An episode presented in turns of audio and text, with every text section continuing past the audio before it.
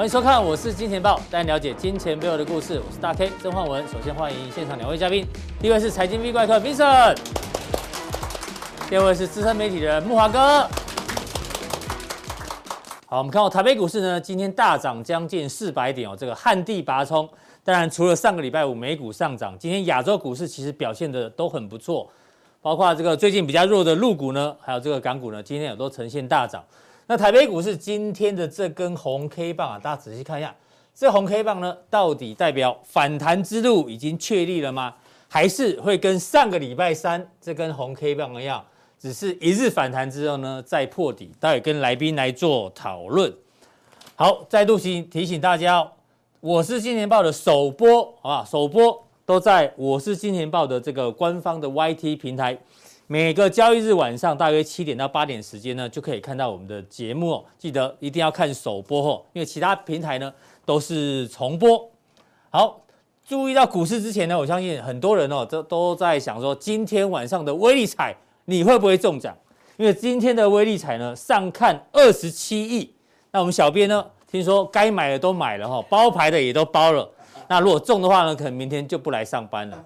不要这样，如果中的话呢，把公司买下来，你来当老板，我当你的员工，没有关系，好不好？所以希望大家可以中。那我们小编也很认真研究说，如果呢，你想要这个可以一直玩乐透彩或者是威力彩的人呢，有一个公式哦，叫做凯利公式。其实我以前节目中有讲过，但因为今天时间不够，没办法细讲。那这个凯利公式可以干嘛呢？它可以延长你享受赌博乐趣，就是说。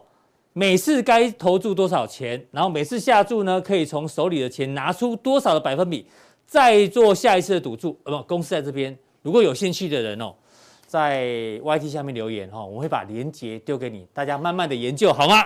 好，那台彩的威力彩呢，今天晚上就要开，对不对？那台股威力彩今天已经确定开了。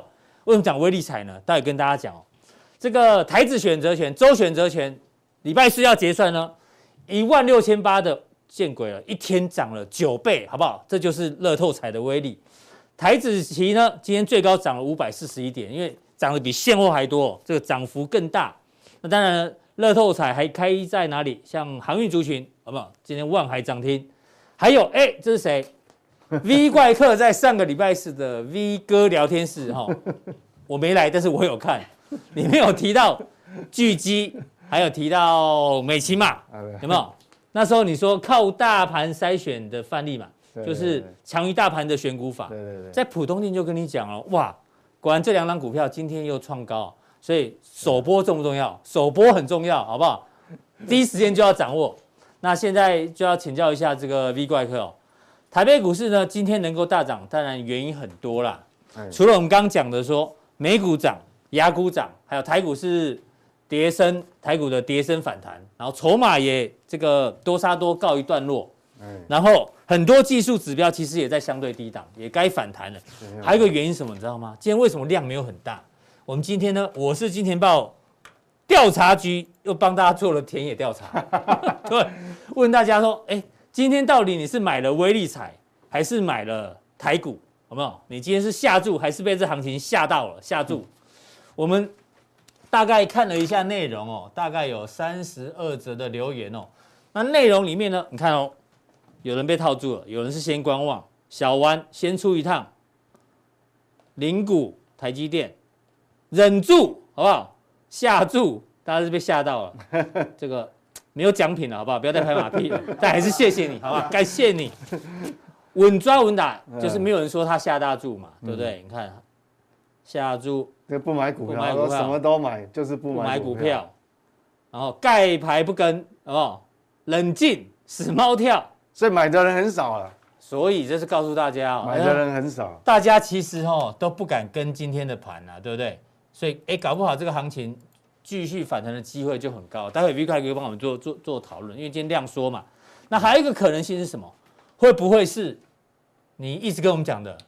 上个礼拜五下午，对不对？哦，那个很重要。七月外销订单，观众朋友，哎，外销订单对，又创新高了。这个年增二十一点四 percent，历年同期新高。对，那数字都是年增率都是红的。好，然后经济部这个处长统计处处长还很贴心，每次都会告诉你，七月完毕之后，八月他们有一些看法。哦，对，他八月八月是五百五到五六五百六十五，月增是负的零点五到正的二点二，但年增是正的两成以上。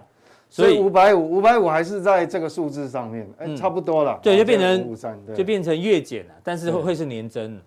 所以会不会还有这个基本面的原因导致台北股市今天大涨？一一帮大家做讨论。呃，如果说是这个原因，这个原因待会待会会跟大家报告。对，我觉得还好了，因为公布出来这个数字哈是，呃，虽呃没有惊喜，嗯，呃没有惊喜。啊，但是也没有恶化。没有惊喜，但是也没有恶化，没有恶化。嗯，因为我们本来是担心说这个这个数字嘛，资通讯。怕不好，对，怕不好，还好公布出来，它还年增率还有四点四，嗯，好，还有四点四，所以呃，刚好应该刚刚好及格啦，就符合预期啦。是，但是没有惊艳，对，没有没有惊喜，没有惊喜，嗯啊，还好也也过关，对，也过关。所以我可以说今天的大涨。应该是跟他没跟他没有关系，是刚刚前面讲的原因，跟这无关。对对对，我觉得是筹码可能比较干净了。嗯哼，哦，因为上礼拜五很关键，上礼拜五那个跌那一根，哦，这个这个长黑本来想说已经差不多了，会反弹，结果盘中有有盘中有翻红哦，对，最后还是杀尾盘。下礼上礼拜五那个现货杀到几乎最低档嘛，对对对，很可怕。对，因为它曾经有翻红，但是你又尾盘又掉下去，嗯、所以这个你到周末的时候就会很容易，很多人就就失望，对，很失望就。那上礼拜三反弹，大家以为有机会啊，结果又破底，这叫一日反弹。那这那这一次你觉得是一日反弹？这个有不一样机会，这个有不一样。这根红棒哦，嗯，其实虽然长下影线，但是它收盘它它没有过前一天的高点，嗯、但是今天不一样、哦，哎呦。好，这个大盘的后续呢，后面会补充。对，那我们先回到大家最关注的，你对于七月外销订单的看法？对，那外销订单哈，我是觉得这样，就总额这样看是刚好过关了，OK。但是现在等于说，我觉得市场上哈，嗯，资金有分比较积极的嘛，嗯啊，稍微比较保守的嘛，嗯，那比较积极的资金呢？它的风险偏好比较高，所以它不会离开市场。嗯哼，它可能今天可能上礼换换标的而已。对，它可能是上礼拜四离呃上礼拜五离开，今天可能又又回来。回来欸、那有有一有一小部分的人呢，他可能哦比较保守，他退场他就会退场的时间比较久哦。它可以算是比较看趋势的资金吗？长线资金吗、欸？对，或者说是它是比较保守的，它只要有一点疑虑，对、嗯，他可能就观望很久。观望，嗯，是什么原因呢？我的推测是这样，就是说。虽然我们这个蓝色的柱状体哦，但是绝外销订单的绝对金额哦，就是你看到这个呃六月比五月高嘛，对，那七月又比六月高，就慢慢上去，都是月增。对，但是有个问题哦，现在是旺季，对啊，现在下半年旺季，可是这样子有旺的感觉吗？对，就感它会让人家感觉说，其实它旺季好像强度不够强，没有那么强。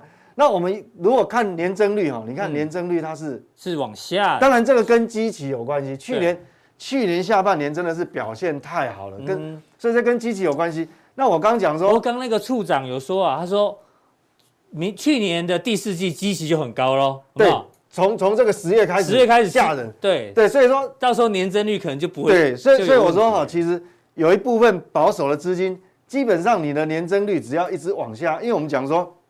股价的波动其实跟、嗯、跟这个动能有关系，嗯，好，跟这个年增率，好，就以次为分了，好动能有关系。嗯、你的动能一直下降，哈，有些保守的资金，它就他可能今年就不玩了，因为他可能上半年他赚很多，他就离开就不玩了。所以今天的大涨完全跟基本面没有关系哦，不是因为外销订单好。所以我们可以看那个量，其实为什么没有办法？其实有一部分已经就观望休息，对他可能今年。搞不好他就不玩了哦，哦，有可能，所以跟这个有关系。嗯、那当然，我们还是要看一下这个这个很重要的这个细项。细项里面有一个叫资通讯嘛，啊，嗯，那一个叫电子产品。是，那我们我已经提醒好几次，其实我那时候最担心的是这个黄色的曲线，就是直通讯，哦，终端，哦，终端产品。那时候我担心嘛，手机好像也没有那么旺，对，然后那个。那个 PC、NB 也有杂音，什么伺服器啊等等。对对对，嗯、那那那还好，幸好它是有勾起来，等于说，嗯，这个是金额哦，是哦，这一百五十亿哦，这一百五十，等于它接单金额是比上个月还要增加的。对，但是这边有一个小小的瑕疵是扣分的，为什么？嗯，电子零组件的部分是往下掉，是比上个月减少的。嗯，好，所以重点在比上个月减少，那当然这个就会有一点扣分了。你如果两个往上是最好，那但是至少哈，至少是呃这个是还可以接受，虽然它比上个月减少，但是它还在高档区，有没有？过去是这样，是。对，它在高档区，但是有一个哈很重要哈，你不能连续两个月。嗯，你你今你你今天像这个哈，你往下马上下一个月就上，哦，马上弹起来还好。对，那你如果这次往下，你你下一个月再往下，那连续两个月就不符合旺季。这个资通讯也是嘛，它这是一个月之后，然后马上就反弹嘛，对不对？对。如果连续两个月，对，那就不符合旺季。旺季就对，因为你如果两个月的话，过去哈。我印象中，至少过去五年是没有发生连续两个月，对，尤其一个月有，尤其在旺季的时候，对对对，就下半年，你可以去找哈，过去五年的下半年，嗯、所以这个今，所以它比较奇怪嘛，以前像很干脆嘛，一一哎旺季来就上去了，啊、就是下半年都是旺季，你看，对对对对对，见明显呢，对，所以这个是，所以我说哈，所以呃。就刚好过关了，符合标准，但符合预期，但是也没有特别的惊喜。是，好，那我们还是要持续去关注。那另外一个哈，里面它有很多项目嘛，有一个比较特别的，又是你，又是他，又是他，每每次都是他，又又继续创历史新高，他又创历史新高。哦，你看，本来在这边嘛，哦，又往上，那所以这个东西其实，这个告诉我们的就是说。第四季哈，也许钢铁股还有戏啊，还有戏，因为这个东西就是说，他们对外销数字还是很对，外销还还是很漂亮，但不会是全面。我想哈，因为这个已经不会是全面，因为有的已经今年已经已经涨过了哈，是，所以这个还是可以值得留意。这在细项里面，它是唯一就创唯一一个有亮点的，就对，创立的新高。好，那另外如果我们再看领先指标，就是说我们讲说。上市柜营收的领先指标是外销订单嘛？对。那外销订单还有一个领先指标，就是动向指数。那我们本来上个月最担心的是资通讯，上个月很少啊。嗯。上个月三十七点七，加西郎啊，还好还好，再回五十，回到五十。哎呦，所以我喘一口气啊。这个，那电子是还好，都在五十以上，还维持住。哦，所以其他都还好，其他都还好，都还在五十以上。那你看哦，蓝色的这个，蓝色的这个是。是新的嘛？新公布的数据，哪一个最长？基本金属最长。哎，还是基本金属。所以，我跟你讲，这其实，虽然我跟你讲哦，其实这个可能还没有结束哦，有戏哦。因为当然我是纯粹按照这个数据来解读啦。嗯哼。好，那所以，我所以我们来看呢，就是说，假设啊，我我举例了，假设中钢哦真的回得很深哦，其实理论上。它可能还会有一个所谓的均值回归，是，然后均值回归，它它会上来，因为确实有基本面的支撑在，确实是这样，它不止它不只是这个创新高嘛，它连它的领先指标动向指数还创高嘛，到六十了，啊，对比比上个月高，所以这个其实呃比较比较有趣的哈，这个可以留意一下。好，哎，然后接下来我们就看哈，对，加权指数我们刚讨论过嘛，就刚只讲了一点点，对，今天的一个红棒是这样子哈，那。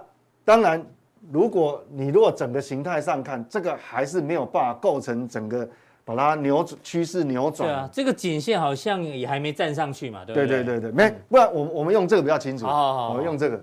虽然今天红棒哈是比这个因为大涨了，比礼拜五好很多了。是。但是哈，上面你看这个均线都是往下，都是盖头反压。对，所以说呃基本上，但是大家不要悲观了。我要讲一句话就是说哈，嗯，其实。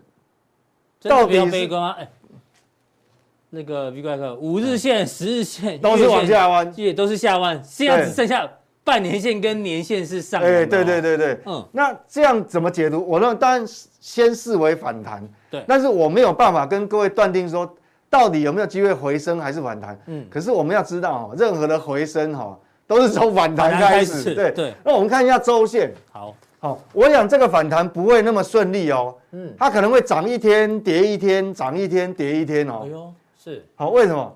今天是反弹嘛，但是如果周 K 线来看，嗯，它惯性改变了没有？还没，上个礼拜高点还没过。你看，它都还在这个范围里面嘛。对。所以，所以它它可能它可能还要扩底嘛。嗯哼。它要扩底，那扩底的话，哇，那这个时间就就要拉比较长。对，所以它有可能要要上上下下。对，有可能今天反弹，那搞不好明后天又、嗯、又小幅拉回。是啊，到到了这个礼拜四再反弹，好，有可能。那最重要，我觉得这个都不重要，我觉得最重要是八月三十一号我们打月 K 线，你看哦，还好今天反弹幅度够大，嗯，所以我们距离。我们距离上个月七月的高低点这个范围呢，是还不算远，嗯哼，还不算远。基本上我的看法是这样：如果说哈，如果说我们的六个交易日就收月线的时候，嗯，好，到月底收月线能够收在这个范围里面，就是前一根这个好，我看一下，呃，七月哦，这个范围里高点是一八零三四嘛，对，那低点是一六八九三，对，你只要收到这个范围里面呢，嗯。那基本上你要再创高的几率就大很多哦，是，就大很多哦。嗯、那如果没有的话，你是你你还是照这个样子这样收，嗯、那真的很抱歉，那可能真的就是惯性。剩下六个交易日至少要站回一六八九三啊。对对对对，嗯、当然你如果能够站上这个收盘，这个是更好。一七二四七。对对对对对，是更好。所以一六八九三。因为太近了，所以最好是站上一七二四七。对，你就不能讲它惯性改变了，因为它。因为过去我们的经验是说，它在收在那个范围里面，它有可能就是一个强势整理。是，因为我们知道修正有两种嘛，嗯一种是用空间修正，对，一种我可以拖时间啊，好一路拖，好，所以所以但是哦，拖时间也不见得好处啦，嗯，因为哦，你拖时间哦，我我我我这个上礼拜有提过嘛，就你即便哈，你如果说是用时间修正的话，那时间哦，你一拖，我们知道明年一月的 GDP 主计处公布，我们。上个礼拜给各位看那个柱状体是往下的，是最短的嘛？嗯、那你想想看，它不会当下才反应。那如果它提早三个月反应，那你一推算，是不是刚好 十月还是九月？没错。那这样的话，上个礼拜是有讲过，大家可以再去看一次。对，所以这个东西也不能你不能拖太久，拖太久其实也不好哈。规划给大家看一下，就是月线呢，希望可以收。对对对，上个月的收盘价越近越好，最好是站上去啊。对对对，收盘价最好是站上去，但是至少你要收到那个高低范围里面。对，那技术面就可以解释为你可能强势整理是哦，不一定会关。但是如果没有的话，那大家就要心理准备。那我们看法可能就要修正了，就是说你既然呃已经给你机会，你还谈不上去哈。是。那我们来看哦，我们外部环境确实这边哈也有一些要跟呃各位就是补充哈，让各位有个概念。嗯。这样你接下来比较好控制风险。我想说，美股虽然现在呃礼拜五一反弹哦，其实对它的形态并没有走空啊。嗯哼，好，它随时都有办法创高，但是现在有一点点的瑕疵哦，会会在哪里？什么瑕疵？我刚讲哦。画面上这个是美国的储蓄率跟消费支出。过去来讲哦，通常这个是反向，是因为你消费多，当然就储蓄少。那储蓄你你比较少储蓄，当然就是用在消费。我们讲美国人的消费习惯，所以你看这个都是反向的，是倒影哦，都是倒影。你看嘛，一个上，储蓄率增加，消费就会减少。啊，对，这个也一样，后面也一样。但是你看哦，从去年第四季到现在有点不一样哦，怎么好像变同步啊？对不对？那因当然这个有一点，呃，干扰因素是说，因为政府的移转性支出，政府有发那个发钱嘛，嗯，就好像我们要发五倍券一样，那发给你的的，那不是你的辛辛苦苦工作赚来的钱，通常，嗯，你的你的消费会比较会比较呃比较用力吗？哎，也可以这样讲，就是说比较可能会放心去消费啦，因为。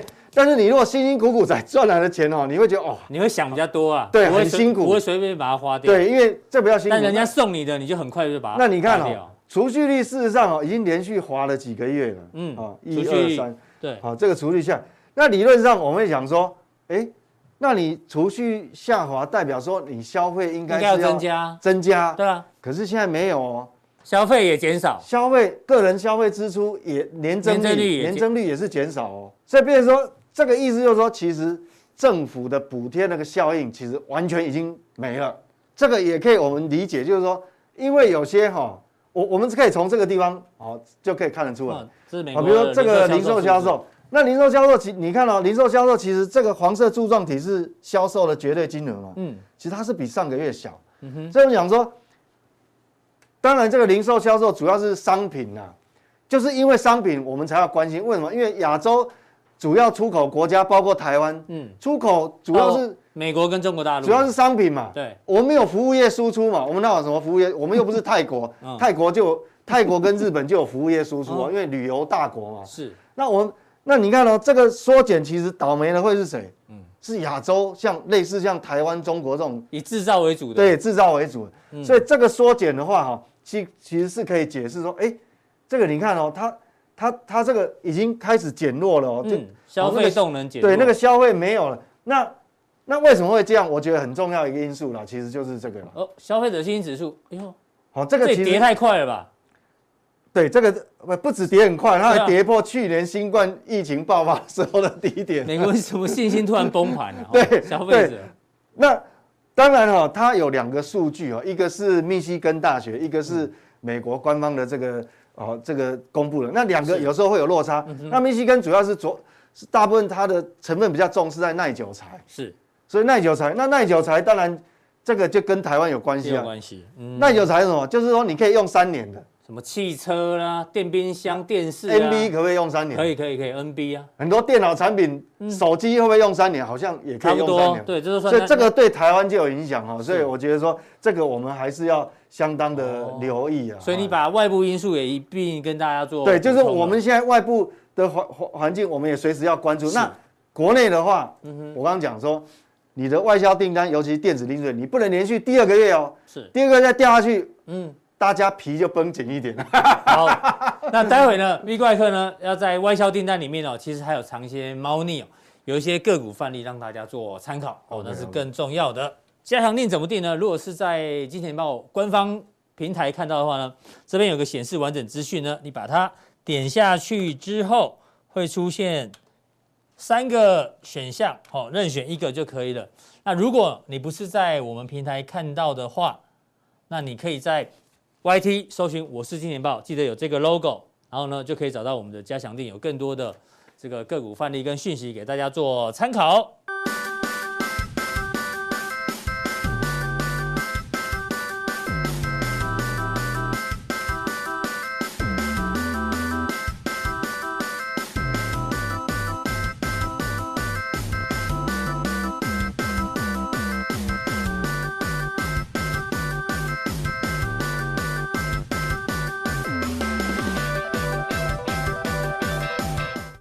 第二位来宾呢，请教到我们的这个木华哥，木华哥，你威力彩买了没？哎，等一会儿去买，录完影记得去买啊，大家要买好不好？那二十七亿嘛，对不对？对，啊，放心，你一定不会中的，因为太难了，好不好？我故意讲你不会中，说不定你就中了。啊，这个希望是我们的观众朋友中，好不好？对对对，中了呢，那就把我们公司买下来，还是都内 都可以，好不好？当我们的老板，当你的 angel 就对了。对对对对对，观众朋友你没中也没关系啦，还是有个小确幸的，就是。中油油价已经连三降了，哇，汽柴油已经跌到二十二十六块以下。对，因为国际油价已经走空了。对，这次是连 连续三周嘛，连续三周都往下调。你要去看美油跟布油跌多少？更对啊，跌更多。啊，这是油价的下跌之外呢，因为我们最近观察到原物料价格其实跌蛮凶的。到底木华哥怎么看哦？因为呢，大摩做了一份报告，他说这个国际的铁矿石啊，历次。大熊市呢，都大概会修正四十趴。嗯嗯。好，红色这条线是二零二一年，就今年嘛。今年基期从一百跌到，哎，已经回超过四成。对。那根据过去几年哦，像二零一九年的七月也是跌了四成，就差不多。二零一七年的三月跌了也差不多四成多一点点。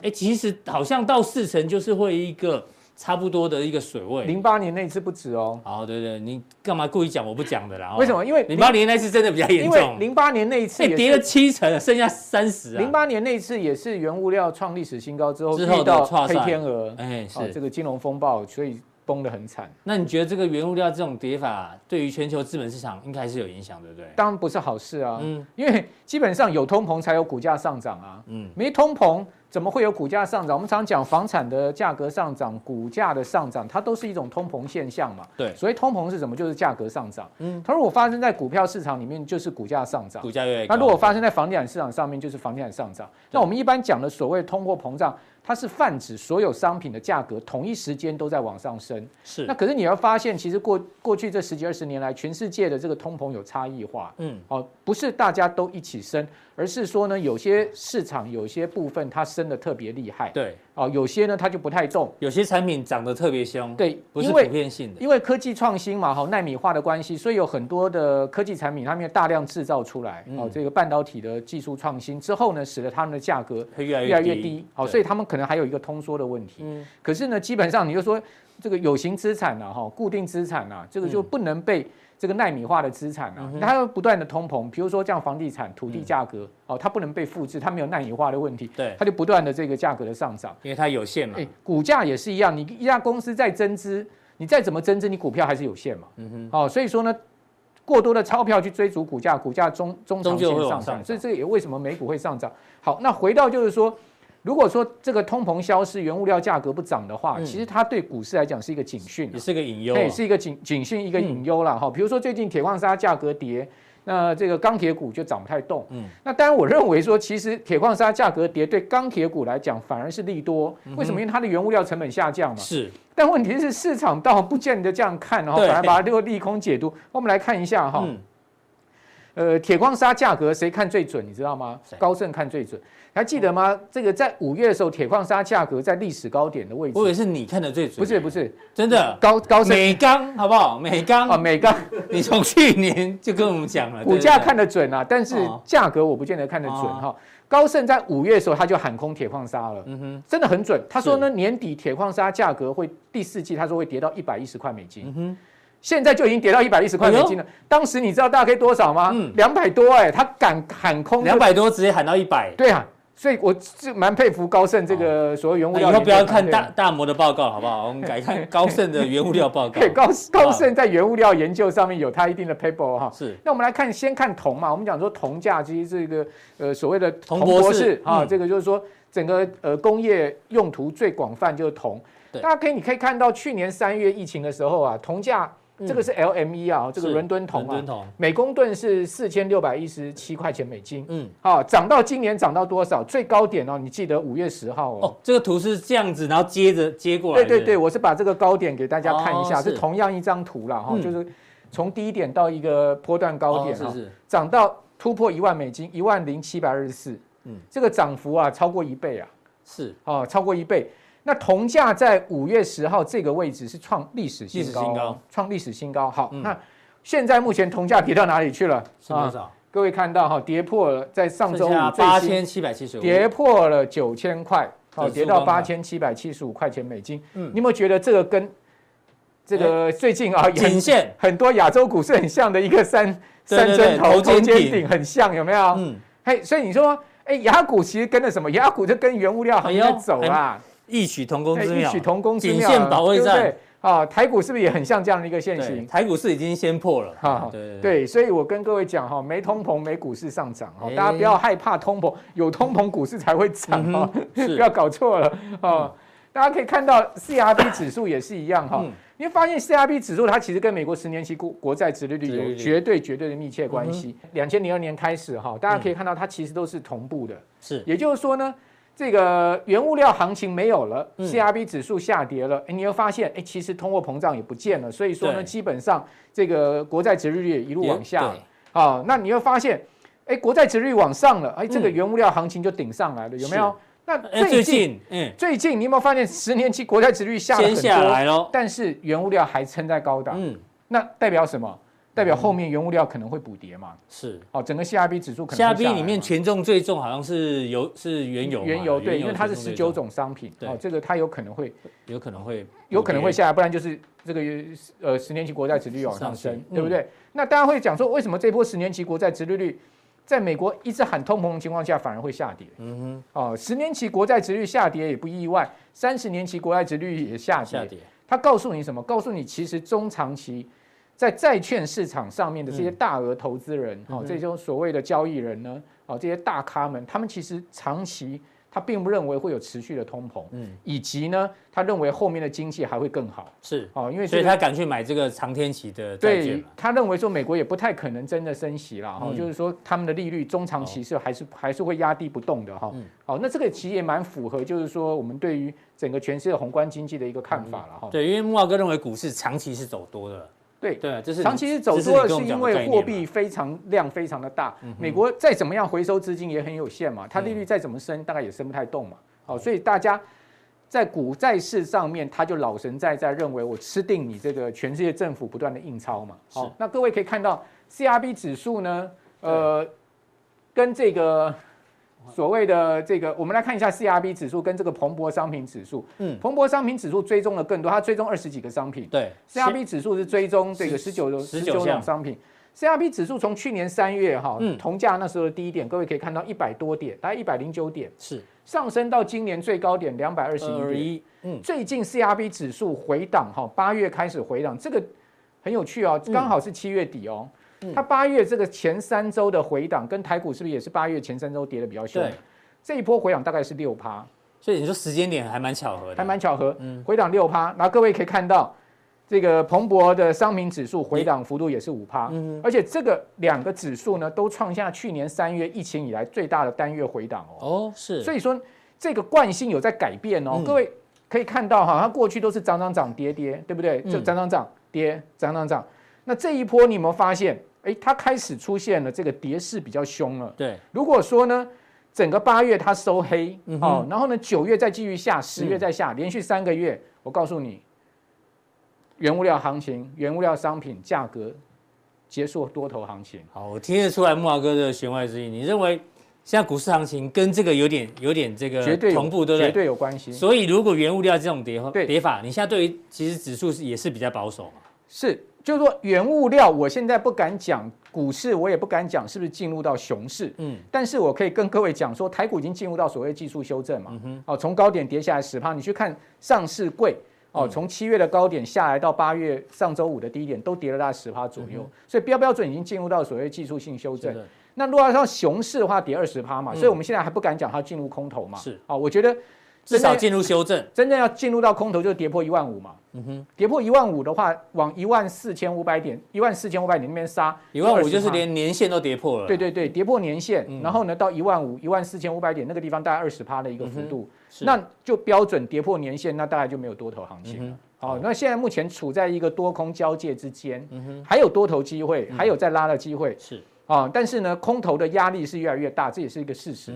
好，所以说我们可以观察原物料，就是你对台股或者说全球股市的方向不定的话，哈，嗯，你观察原物料，我现在给大家一个说法，哈，是，假设八月收黑，对，彭博商品指数 CRB，嗯，好，八月都收黑，九月再收黑，嗯，十月再收黑，Game over，连续三个月都收黑，对。全球资本市场就 gain over，原物料 gain，原原物料 gain over，全球资本市场大概就 gain over，理解，差不多就是这样的一个意思哈。好，好，那当然我们不希望这个行情发生啊，我们不希望哈，我只是说我们现在在注意这样的状况。是，那呃，刚提到这个铁矿砂，原物料行情里面呢，我个人最担心的是铁矿砂。嗯，好，为什么？各位可以看到哦，这个铁矿砂哈，这个是纽约连续月，好，就是说这个六十二趴含铁量的一个铁矿砂的价格哈。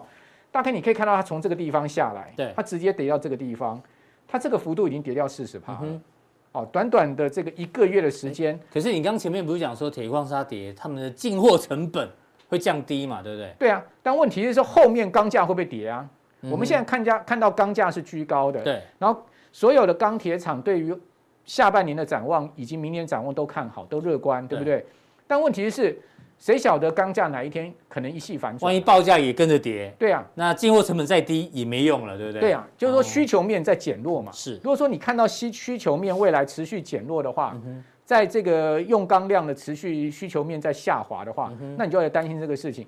比如说中国大陆就出现这个状况很明显，你知道吗？今年最新的数据七月哈。呃，根据中国的这个我的钢铁网哈，这个网站上面，他去调研了两百多家钢厂啊哈，他们现在目前的高炉开工率是多少？你知道吗？嗯，大陆的高炉开工率已经降到七成出头了，这个是非常夸张的一个数字。那个图我们上个礼拜 V 哥哥好像有拿出来啊，大家可以再去调一下。高炉开工率降到七成，你知道去年这个时候是是多少？去年这个时候是九成多，将近百分之百开工哎。所以需求量变少，难怪铁铁矿砂会跌嘛。大陆的整个。整个钢钢铁的这个制造的产出呢，是大量的出现了明显出现了瞬间的紧缩急冻的状况。嗯、那这个瞬间急缩紧冻是一个政策面的问题。对对对。哦，这个李克强五月份不是释出了国家铜矿的储备吗？嗯。而且誓言说一定要打击原物料决心吗？嗯。当家那时候大家都不把李克强话当一回事嘛，你现在就知道了。嗯哼。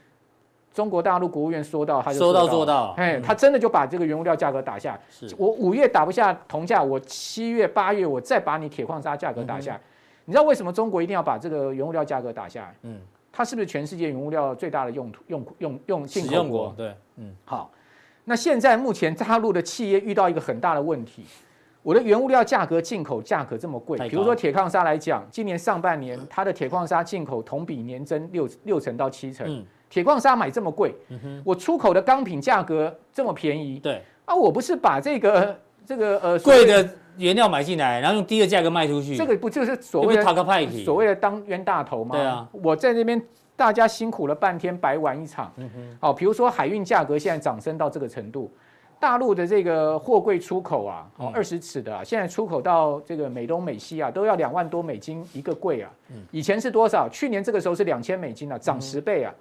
嗯那他们算过啊，大陆出口这种家电啊、纺织品啊，一个货柜的价值大概四万美金啊。嗯，四万美金的货，光运价要两万美金。如果这个运价是买方出的，那就算了；如果是卖方要出，自己出的话，好，这个没有什么利润啊。对呀、啊，他要报 CIF 价的话，那就基本上他一半的就要给海运了。嗯、对啊，再加上它的原物料价格上涨，它是两头在挤压，所以为什么大陆的经济坏，嗯、开始经济在走下坡，很明显的就是受到这个两头挤压。哦、那他国务院看到这个状况，他当然要去，要出手啊，他当然要去把原物料价格打下来，不然他企业没有办法生存啊。嗯哼，好、哦，所以说呢，铁矿砂，我认为呢，它一旦打下来之后呢，要大幅拉上去就很难了。然后那大陆的整个。供给量紧缩，它的整个经济很明显在降温。那中国的经济降温，那你后面美国的经济是不是要降温？哦，需求是不是开始美中都开始要？一连贯的影响正在发生。所以你有没有发现，刚刚 V 快客讲到说这个外销订单开始年增趋缓，其实都有连带关系的哈。嗯、你们两个没有没有这个讲好，都关注到美国经济数字。对啊，你可以看到这个密西根消费信心指数是跌到十年的低点，破底。哦，破了这个去年三月的低点，是所以美国消费信心在下来哈，嗯，美国的零售销售也出现月减，哦，这个出现。月减大概一趴多，而且是超出预期啊。另外呢，这个年增率很明显的在出现一个崩了。哦，你可以看到，哇，这个拉那么高。零售销售年增率。对，年快速下滑。对，那中国的中国大陆呢？年增率也是出现快速下滑。所以美中现在目前很明显的这个两个经济引擎在消费市场上面的这个转速都在趋趋缓。对，转速变慢了。转速趋缓就会影响到后面的整个商品价格。好，所以为什么我觉得商品价格我们都要特别小心的原因就在这个地方。哦，谢谢慕驊哥今天从这个。大家想说啊，商品价格跌就是原物料跌，顶多原物料股票可能受影响，不是哦。如果这样股牌下一直滚下去，搞不好全球资本市场大家都要小心一点点哦。这木华哥的一个推测，给大家做分享。那待会呢，更重要的大盘哦，现阶段呢，木华哥如果看得比较保守，你应该拥有什么样的策略呢？去锁定待会木华哥的加强店。谢谢木华哥。那我们第三位来宾呢，是在对岸的季宏仁季老师，他今天跟大家讲，现在到底要投资投机，还是观望，哪一个比较好？各位投资朋友，大家好，我是季老师。那很开心在这边又跟我们投资朋友见面哈。那在这段时间，我们看到这个中国大陆的一些科技类股啊，它的修正幅度其实是蛮大的哈。那尤其在中国实施所谓双减的这个政策啊之后，那我们看到包括科技类股，包括茅台这种成长型的股票，它做大幅度的修正。那我们记得在一两个月之前，其实我们也跟投资朋友分享过啊。那中国大陆资金其实有慢慢从所谓的成长型的股票转向所谓的价值型股票的一个迹象，只是说这个大车在转弯啊，速度这个会放缓啊，它要转弯大角度转弯了，不会那么快啊，不会那么快。那我们就来看一下说现在的这些股票啊，这种成长股票到底还有没有投资的机会？或它纯粹只是投机，啊，纯粹是投机。那不同股票在不同的一个价位当中，我们可能要有不同的投资策略。那在不同的时间点，我们会做不同的调整。那好的股票，当然，呃，成长股做了修正之后，我们当然还是可以去做买进。但是不表示所有的成长性的股票，我们都可以做买进啊，这是我们要去思考的问题。而这段时间，我不晓得我们投资朋友有没有注意到一个现象，FED 在七月份的时候啊，它的会议纪要已经首次明确的表示缩减这个资产购买的计划啊，其实谈了蛮久一段时间了。那即将召开的是全球的央行的年会，全球央行的年会都会看着什么？美国 FED 的一个脸色去做它的一个货币政策的调整，市场上其实都有在讨论。这几年来，很明显的全球的经济出现了不平衡的一个成长，贫富差距越来越大。所以这个时候，在不平衡的经济当中，它的宏观的经济政策，宏观经济政策就是总体经济政策会不会做什么调整？这就是我们要去。观察这个现象，从这边我们可以看到什么东西？譬如说，十年期美国十年期公债在这段时间上涨的空间已经有限，涨不上去，表示什么？市场利率可能下跌也有限。那在这边已经趋近零利率了，再跌能够跌到哪里？负利率吗？哦，其实有点困难啊。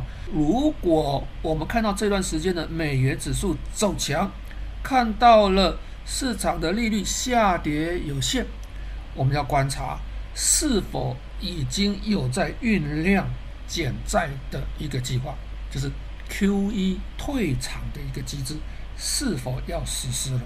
实际上，市场资金有限，我们说资金泛滥了啊？为什么资金有限？因为资金都到了某一些的商品上面去了啊，所以资金会有排挤的效果，所以我们必须要。观察一下，如果这个全球的央行的年会宣布要实施这个缩减资产购买计划，那 taper 计划的时候，这时候我们要思考一下，利率可能会往上涨。利率往上涨，就是说我们说为什么十年期公债涨不上去，就公债价格会往下跌，资金排挤会排挤到什么？排挤到风险性资产。虽然我买债券，债券可能上涨空间，它的报酬率有限，至少它的风险可控。那股票呢？股票的价格偏高，它是风险性资产，所以资金会有所谓的风险性资产流到所谓的固定收益资产，这就是我们要去思考的一个问题。当然，真正实施可能要到零二年或是零三年。零二零三年的时候，那时间还很长，我们到时候还是要走一步看一步啊，走一步看一步。但是很明显的，在这一段时间，这种成长型的股票的资金其实是有在退出的迹象，退出跑到哪里？跑到所谓价值型的股票。好，回到这边的时候，我们再看另外一个议题。我们说美国的 QE 啊泛滥。实际上，从零八年开始支撑美国股市走到现在的多头，就是市场资金太多，所以资金会跑到所谓的这个资本市场，包括债券、包括股票、包括这段时间商品市场、加密货币等等。我们看看这十几年来，这些新兴市场卖出很多实体商品到美国，美国支付美元。支付美元就是美元释出，那新兴市场包括我们说台湾啊、韩国、日本、东南亚、东协、中国大陆，收到的美元之后，他又去买美债，美债这是其实是不值钱。但是这几年大家开始思考一个问题：美元到底值不值钱？市场上从去年开始，包括俄罗斯几乎出清了美债，包括中国大陆在出脱美债，包括日本。啊、都在出脱美债，美债的最大购买者变成美国，美国自己啊。那我们知道说，QE 造成了市场上的资金大幅的泛滥，我们看到了所谓的隔夜的逆回购金额创新高，在上个礼拜一点一兆一天。这些所谓的隔夜逆回购，这些资金并不是银行的钱，这些钱是什么？短期的货币。资金、货币基金，这些货币基金呢、透过了逆回购来赚什么？零点零五的价差，赚什么？FED 的这些利息钱，很难赚的。好，那在前两个礼拜吧，哈，这个美国又提出了一个隔夜回购工具，叫做 FSRF，啊，这是这个等于说一个是宽松，感觉上啊，一个是宽松，一个是紧缩的货币的一个政策的概念。实际上，它是怕市场上没有美元的流动性，它在必要的时候会释出流动性，美元的流动性，啊，这是我们要去思考的问题。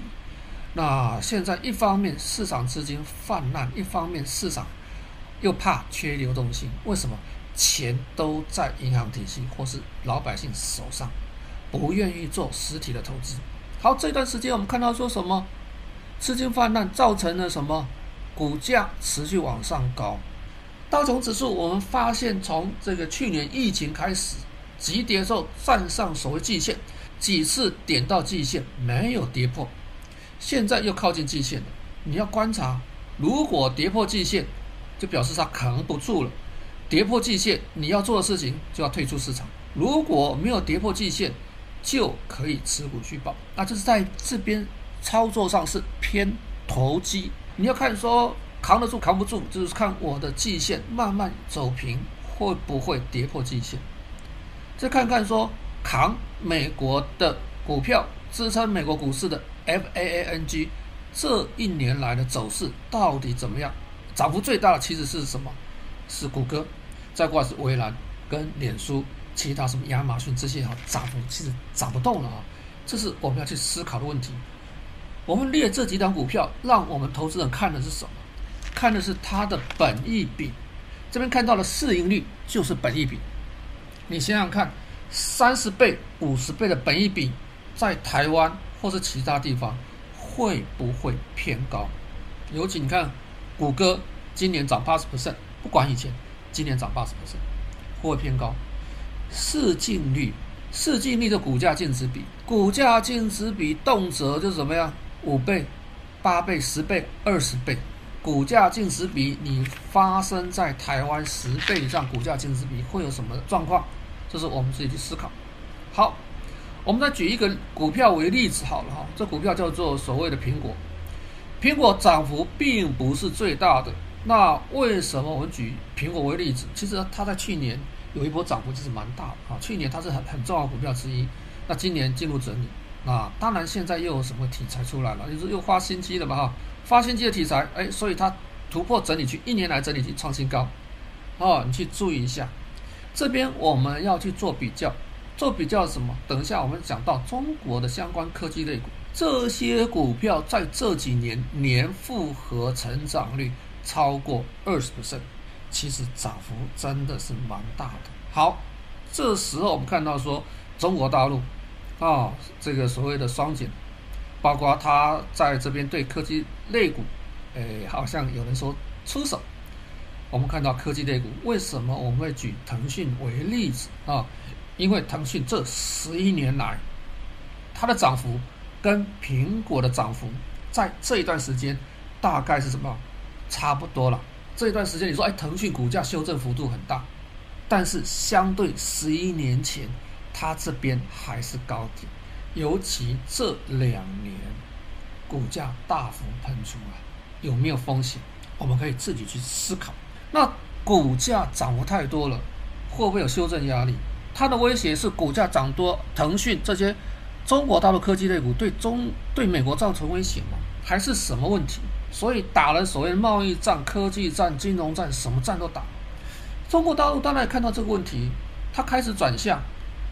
中国大陆以前发展第三产业，第三产业就是金融业、服务业，它现在转到所谓的制造业啊，制造业二零二五，他发现说，他要走所谓的高端制造，被这个所谓的一个美国打住了，所以他觉得它的制造业不管是高端、中低端，它都要持续做发展，所以它把这些成长性的股票给踩了刹车。